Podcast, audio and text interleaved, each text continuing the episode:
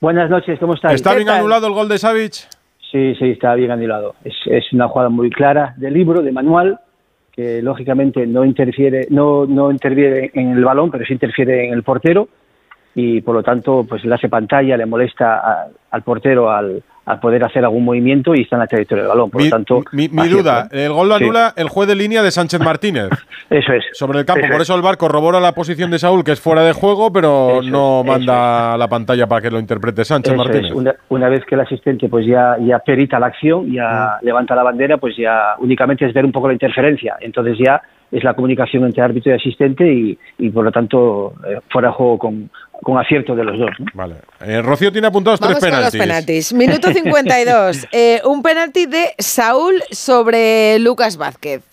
Le mete Bueno, la pierna.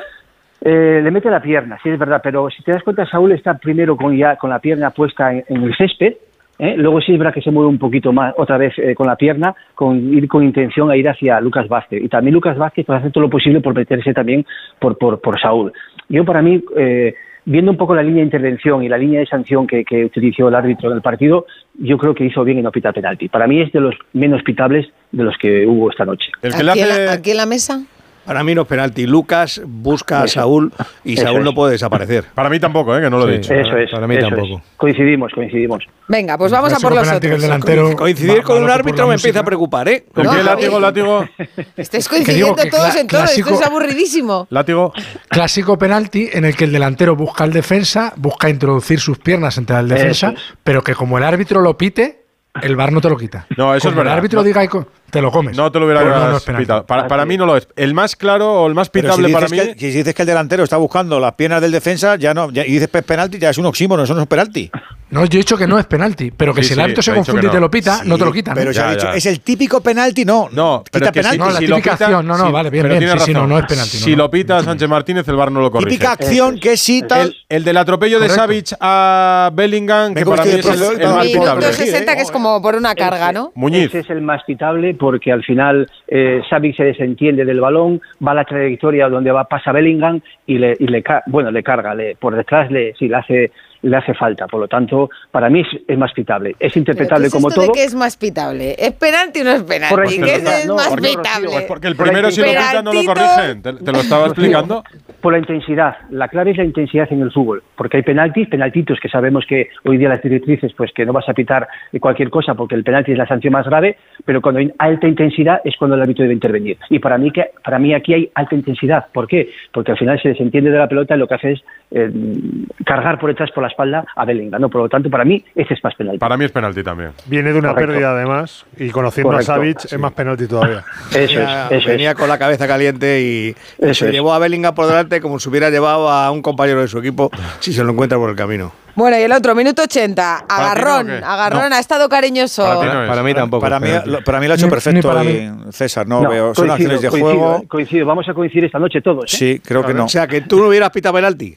Tampoco, tampoco, tampoco. ¿Y el tercero que tenía apuntado el agarrón de Llorente a Bellingham. Para mí este es el que menos. Es que la- eh, en, el En la foto existe- fija lo parece, claro, pero- Claro, en la cámara lenta todo es penalti, parece todo. Pero hay que Es ver verdad que la transmisión. César, nos ha faltado a lo mejor una, No, una, una toma donde se viera el, el pegado aquí, contrario. aquí se van agarrando los dos. ¿eh? Se, se Exactamente. supone, porque no se ha visto bien, que se van agarrando los dos. Se supone que sí. No, Exactamente. hay un momento en que se le ve que está Bellingham tirando de la camiseta Pero de hay otro Llorente. momento Correcto. que parece que los- Para- a- a- sancionar un penalti tienes que agarrar eh, ostensiblemente a un futbolista que impide que llegue a la pelota, pero en este caso se están agarrando mutuamente, por lo tanto, y con el nivel de intervención y el criterio que aplicó el árbitro, hizo bien en no pitarlo, eh, para mí. Látigo. Bueno, o sea que tenemos un penalti, un penalti Para en mí- el que hay quórum. Pero Ah, látigo- látigo. Queremos un derbi con polémica. Yo para mí este- yo este sí lo y no la tenemos, que no vamos a No hacer. Hombre, pues perdona, un penalti, un penalti que no te pica, que no te pitan, es decisivo, ¿eh? en un partido que No, termina yo digo, uno. pa- para no- mí, yo para no mí he esta visto. acción yo, yo sí la pito. Yo sí la, si ¿La de me Llorente? llama el al bar a verla, yo ahí sí pito penalti, sí. Porque creo que Llorente hace más por impedir que Bellingham remate que Bellingham por Sí, hay, zafarse hay de un momento Aguanta- que Llorente se despreocupa del balón. Agua- Pero- aguanta- Y va directo a- Me a- había a- parecido un minuto, Muñiz. Está hablando Black Jano. Es Madrid, sabemos jugadores que tienen y, y las ambiciones que tienen. Así que nada, estamos haciendo todo en nuestro poder para, para poder ganarlos y yo creo que esta temporada la verdad que en todos los partidos eh, hemos dado la cara y hemos estado bien. Solo después de este punto tan importante en el último minuto.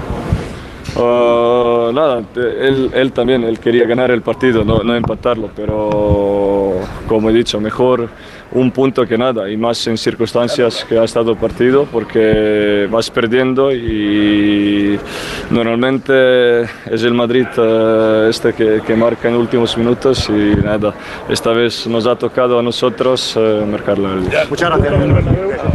Pues acaba el portero de marcha, se llevan ya Black. Vale. Apenas hemos podido escuchar dos eh, conclusiones de que ha sacado el guardameta esloveno de lo acontecido hoy en el Bernabéu. Ese punto, hoy ha tenido suerte el Atleti, otras veces es al revés. Ahora nos cuentas más de lo que dicen los jugadores del Atlético de Madrid, porque va a salir durante el programa en discusión, Muñiz, por saber qué Sí. piensas Sí. tú de lo de ayer en, Vamos a, vamos a aprovechar que le tenemos. en el partido del. Girona, la jugada Sí, que sí. Gil Manzano a instancias Correcto. del VAR anula por lo que llaman acción de ataque. ¿Qué te parece? correcto. Bueno, pues eh, lamentablemente, como bien sabéis, es última acción de ataque, última acción de ataque, y los posibles rechaces, ya sean uno, dos o tres, pues no cuenta como posesión. Por lo tanto, para poder anular esa acción, tiene que ser pues eh, que recupere la pelota la Real Sociedad y que a partir de ahí pues ya no cuenta como última eh, última zona de, de- de ataque, no último última posesión. Por lo tanto, según el protocolo del VAR, está está correcto. Para mí es un error terrible de arbitraje. ¿Por qué? Por sentido común. Porque para empezar, yo creo que Bryce tiene la opción de recuperar la pelota y en lugar de despejarla, la intenta controlar para salir corriendo y la pierde. En una de las que vosotros consideráis eh, rechace. Lo comentaba Sí. yo Es como hay Ortega dos, en la redacción. hay dos rechaces y 37 segundos. Tiene la posibilidad de sacar la pelota y no lo hace. Lo que intenta es dársela para salir corriendo, pero está mal posicionado y Ya, la pierde. pero te digo una cosa, Claro. a veces desgraciadamente y La jugada es tan larga, pasa tanto tiempo. La verdad que es una César Fernández lo sabe, a veces el sentido común propio del fútbol va por un lado y el reglamento estricto y ortodoxo Eso va por es. otro. Ya, pues Eso entonces, es. pues y el reglamento pues dice lo que dice. Creo que eso lo tendría que, ¿Qué- qué es que- lo que interpretar Gil Claro, Manzano. Pero ¿sabes qué pasa? Que eso lo dice muy bien el presidente del Comité Técnico de Árbitros, que sean los entrenadores los que tienen la capacidad, según luego la connivencia del juego, de cambiar las reglas en la International darse Board para que, lo, para que lo trastoquen y decir, mira, esto no está bien. Pero- Tiene que haber un lapso de 30 segundos o 40 segundos o que el árbitro tenga la capacidad de saber, interpretando lo que es el juego, si esto merece la pena, si no hay una acción continua de juego o Do- no lo dos hay. cosas sobre el el reglamento ayer. es impoluto. Dos cosas sobre el partido de ayer. Para mí, que se está extendiendo mucho el mantra de que Gil Manzano le ha pagado un tangazo al Girona porque es un árbitro madridista. Ayer el que lo pita es del Cerro, por cierto, del colegio madrileño, desde la sala Bor. O sea, que es del Cerro el que anula el gol de la de Girona. No es, Gil que- Manzano desde el campo. Es, el que le advierte de que antes del gol hay un posible fuera de juego. Sí, sí, Entonces, pero Gil Manzano no ve la jugada. Entonces No, lo anula porque del Cerro entiende que es la misma acción de ataque. Eso es, porque el protocolo te lo marca. Aunque Vale. el árbitro pueda estar, como dices tú, con otra opinión, es Mm. que el árbitro está sujeto a las normas y hay veces que estaremos de acuerdo y otras veces no. Pero ahora, como está el reglamento, como está el protocolo, eh, por muchos rechaces que haya, mientras no sea una acción clara de posesión, de que yo me voy con el balón o el balón se vuelva al mediocampo, que se entiende como segunda fase, pues eh, eh, actualmente Sí. como está, el árbitro hizo bien. Si me refiero a que Gil Manzano es un títere en el sentido menos peyorativo de la expresión ¿Quieres que eh, repita, cerro en este ¿quieres- sentido. ¿Quieres que repita la analogía que, hice- que dije, que dije ayer? No, ya te escuché. César, eh, César Te eh, escuché. Ca- Carlos eh, del Cerro Grande y Jesús Gil Manzano tienen peor relación que Shakira y Piqué. Claro, pero hay una cosa que yo también critico, Sí, Edu. sí, un árbitro, y Muñiz, un árbitro, como por ejemplo el proyecto de Iglesias, Sí. que desciende a segunda división, es decir, Mm. no está capacitado según el CTA para pitar en primera, se va para el bar. Un árbitro que no está capacitado Bueno, por eso- lo que sea, porque pasaba pruebas físicas eso- del Cerro y Mateu, que ya no están para primera, eso pasa- van para el bar. esa- ¿Por qué? eso, eso pasa en política. Aquí Eh, tendríamos- presidente de la Junta de no sé de, ¿no gana las elecciones? Al, Al Senado, Senado. aparcado, Sí, pero, venga. pero esto está, pero tan importante es el árbitro de bar como el de campo, porque aquí están decidiendo jugadas clave de partidos que pueden condicionar una liga. Aquí tendríamos un debate de un programa entero. Pues es nada, decir, no, no por- no por el hecho de que seas bueno en el campo, tienes que ser bueno en el bar y viceversa. Eso está clarísimo. Pero claro, aquí como está la, leg- la legislación, acabas la temporada, como ya has acabado, pues venga, vas para el bar, un premio. No, porque a lo mejor voy para el bar y soy peor que en el campo. ¿Me entendéis? Hay que sí. intentar buscar árbitros eh, de bar eh, específicos, Específicos. específicos, que sean buenos. No por el hecho de decir, ah, yo cum- cumplí 45, 46, pues voy para el bar para estar un par de años más. Sí. No, es, es que no estamos haciendo un servicio al fútbol. ¿Te constaba que se al final- llamaba mal del Cerro y, y Gil Manzano, Muñiz? Bueno, vamos a ver, no, son compañeros, es como los equipos, es como los jugadores. Se lleva mal Savic con Saúl, son compañeros. pues Uy, al final no me cada hagas uno. hablar, César, que muy tarde. O sea que sí. No, no, hombre, cada uno. No me hagas hablar. Habla, habla. en su carrera, en su carrera deportiva, pues quiere llegar lo más alto posible. Del Cerro y Gil Manzano han coincidido en lo más alto. Pues bueno, pues rivalidad deportiva hay, pero llevarse bien en este aspecto se llevan bien seguro. Un abrazo, Muñiz. No Un no. abrazo para todos. Oye, eh, eh,